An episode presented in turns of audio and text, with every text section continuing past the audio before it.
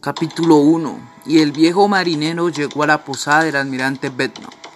El Skid Taylor y el doctor Leisbit y algunos otros caballeros me han indicado que ponga por escritorio todo lo referente a la isla del tesoro, sin omitir detalle, aunque sin mencionar la posición de la isla, ya que todo en ella queda riquezas enterradas. Y por ello tomó mi pluma en este año de, de gracia de 17 y mi memoria se remonta al tiempo que mi padre era dueño de la historia, el almirante Bednot y el viejo curtido navegante con su rostro cruzado por su sablazo buscando cobijo para nuestro techo. Lo acuerdo como si fuera ayer. Mencionó como un navío llegó a la puerta de la posada y tras arrastraba una especie de garillas. Su cofre marinero era un viejo recío, macino y alto, con un color de bronce, viejo que los océanos dejó en la piel. Su coleto embreado le caía sobre los hombros de una cascada que había sido azul, teniendo las manos abrigadas y llenas de cicatrices como uñas negras y rotas, y el sablazo que cruzaba su mejilla, como era un costurón de siniestra blancura. Lo veo otra vez, mirando la ensenada y masticando su silbido. De pronto empezó a cantar aquella antigua canción del marinero, que después de tanto a menudo le escucharía. Quince hombres en el cofre muerto, jajaja, ja, ja, y una botella de ron. Con aquella voz cascada que había parecido afinada. En las barras costres golpeó una puerta con un palo, una especie de astil, de bichero, que ponía en su apoyada. Y cuando acudió mi padre en un tono sin complicaciones, le pidió que le sirviera un vaso de ron. Cuando se lo entregó, lo bebió despacio, como lo hacen los cantadores cascando la lengua y sin dejar de mirar su alrededor, hacia los acantilados y fijamente en la muestra de la balanceada sobre la puerta de nuestra posada. Es una buena rada, dijo entonces, y una taberna muy bien situada. Viendo mucha gente que por ahí, eh, compañeros, mi padre le respondió que no, pocos clientes por desgracia. Bueno, pues entonces aquí me acomodaré en tu compadre, le gritó al hombre que arrastraba las anguirallas. Atracó aquí y echó una mano para subir al cofre. Voy a hospedarme unos días, continuó. Su hombre llano y rom. Tosió y tocino y huevos es todo lo que quiero, y aquellas rocas de allá arriba, para ver pasado los barcos que tal mi nombre llamada capitán. Y ahí se me olvidó perdonar, camarada, y arrojó tres o cuatro monedas de oro sobre el umbral. Me avisaráis cuando me haya comido ese dinero, dijo con la misma voz con la que él podía mandar el barco. Y en verdad, a pesar de su ropa, deslucía sus expresiones indignas, no tenía el aire como siempre, el marinero, sino la del piloto o un patrón, acostumbrado a ser obedecido o a castigar. El hombre que había aportado las anguirañas no podía que aquellas mañanas lo hubieran a pesar de las diligencias delante del Royal George, y a que Allí había informado de las hosterías abiertas a lo largo de la costa y supongo que debería buenas referencias de la nuestra, sobre todo lo solitario que su emplazamiento y por eso había preferido para instalarse. Fue lo que suponimos.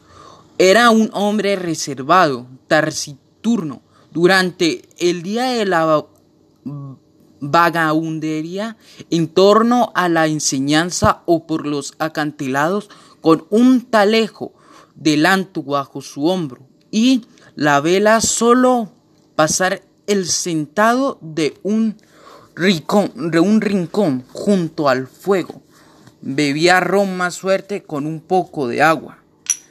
Casi nunca respondía cuando se le hablaba, solo erguía la cabeza y resoplaba por la nariz como un cuerno de la niebla.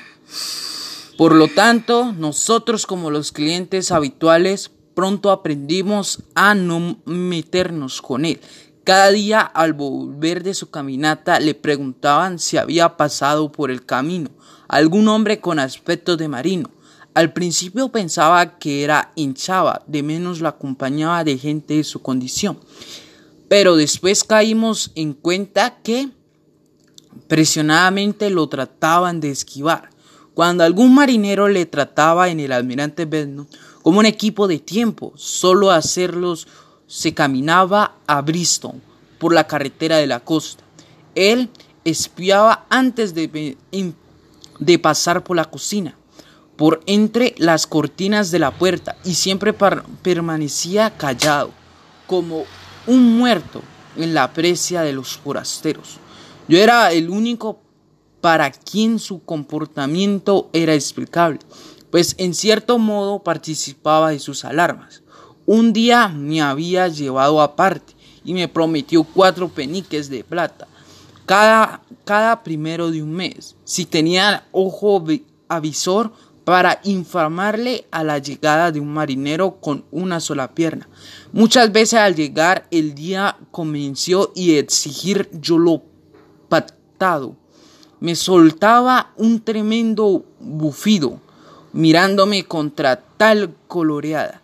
Llegaba a inspirarme temor, pero antes de acabar la semana parecía pasar algo mejor, y me daba mis cuatro peniques y me retiraba a la orden de estar alerta ante la llegada del marinero con una sola pierna.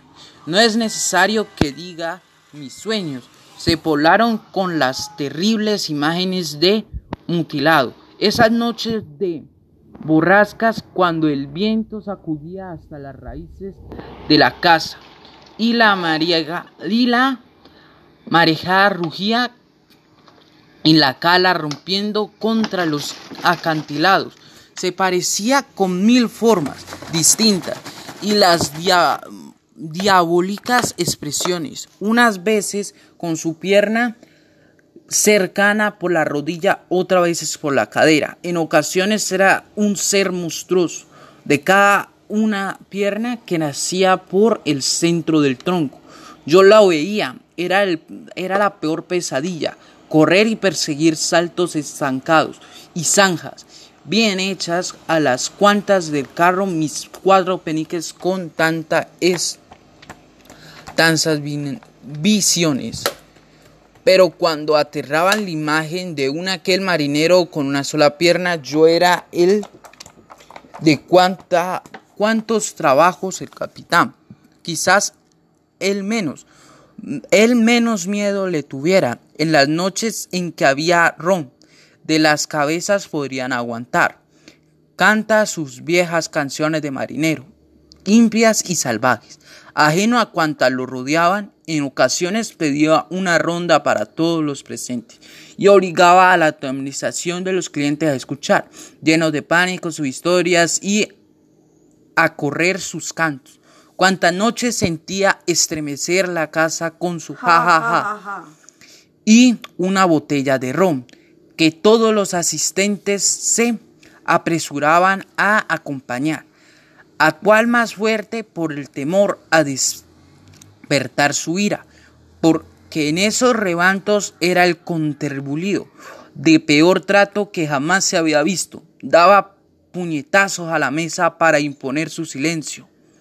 Y estallaba influencias, tanto así que alguien lo interrumpía como si no pues sospechaba que era coro, no seguía su relato con interés, tampoco permitía que nadie abandonara su austeridad hasta que él, empadado de ron, se levantó soñoliento y dando tumbos caminando hacia su lecho.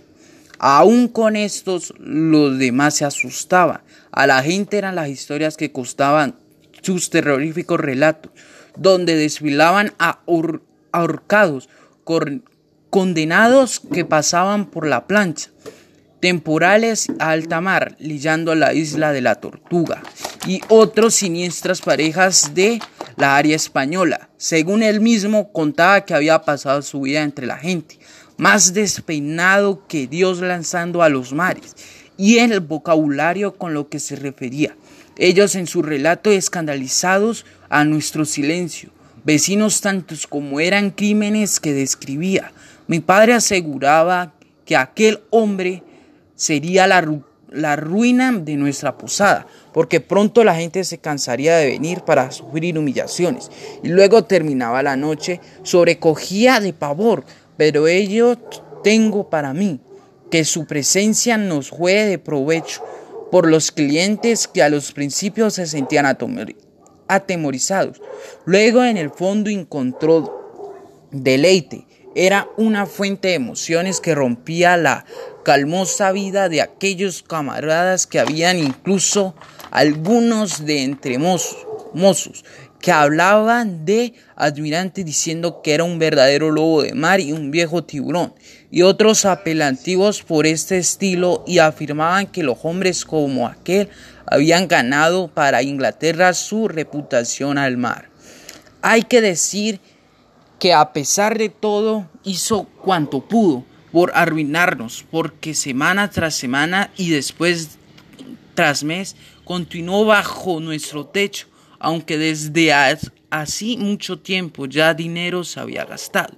Y cuando mi padre reanudó el valor del precio para continuar, aquellos nos dieron más. El capitán soltó un bufido que no parecía humano y clavó los ojos en mi padre tan fieramente que el pobre aterrado salió escapando de la estancia.